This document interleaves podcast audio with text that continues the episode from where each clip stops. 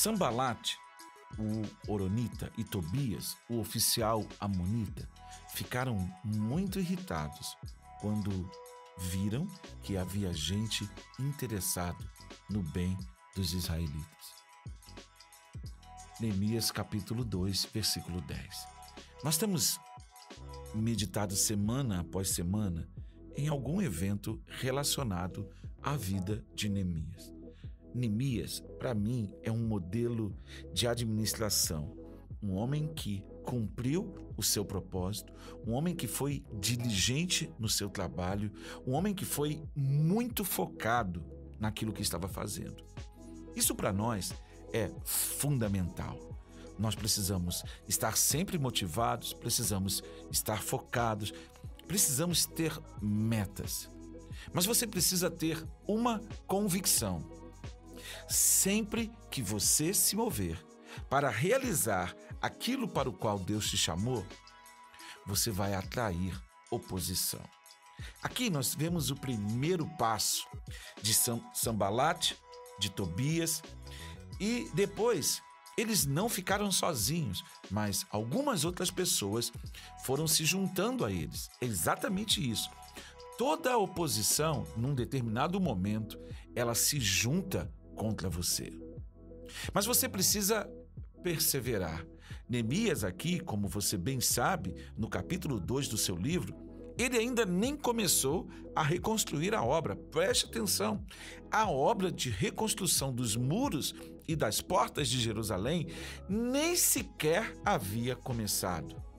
Neemias tinha apenas a autorização ele tinha a liberação dos recursos, ele tinha escolta armada para chegar até o seu objetivo, mas mesmo assim, a oposição já havia se levantado contra ele.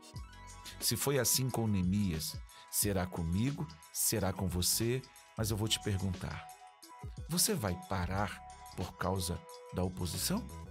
Você vai desistir porque pessoas se levantam porque não estão satisfeitas em que você está movido de um propósito eterno, em que você está movido para cumprir o propósito de Deus em sua vida, em que você está movendo-se não somente por você, mas você carrega algo que você deseja abençoar pessoas, tocar a vida delas? É, é assim, filho. Porque se você trabalha só pelo vil metal, bicho, você está perdido. Isso aí é correr atrás do vento. Isso não funciona. Então, sempre, sempre vai haver oposição. E a nossa luta, eu quero que você entenda isso agora. A nossa luta não é contra as pessoas. Portanto, não se preocupe, mas você precisa saber, você precisa entender que essa oposição existe e existirá. A questão que você precisa responder para si mesmo é: você vai parar ou você vai continuar? Pense nisso e dê uma resposta para os seus sonhos, para os anseios do seu coração, para aquilo que Deus tem compartilhado a você. Pai, muito obrigado, porque a tua palavra nos dá certeza, nos dá segurança de que nós podemos ir avante. Por isso, Pai, gera em nossos corações perseverança. Em nome de Jesus. Amém. Até o nosso próximo encontro.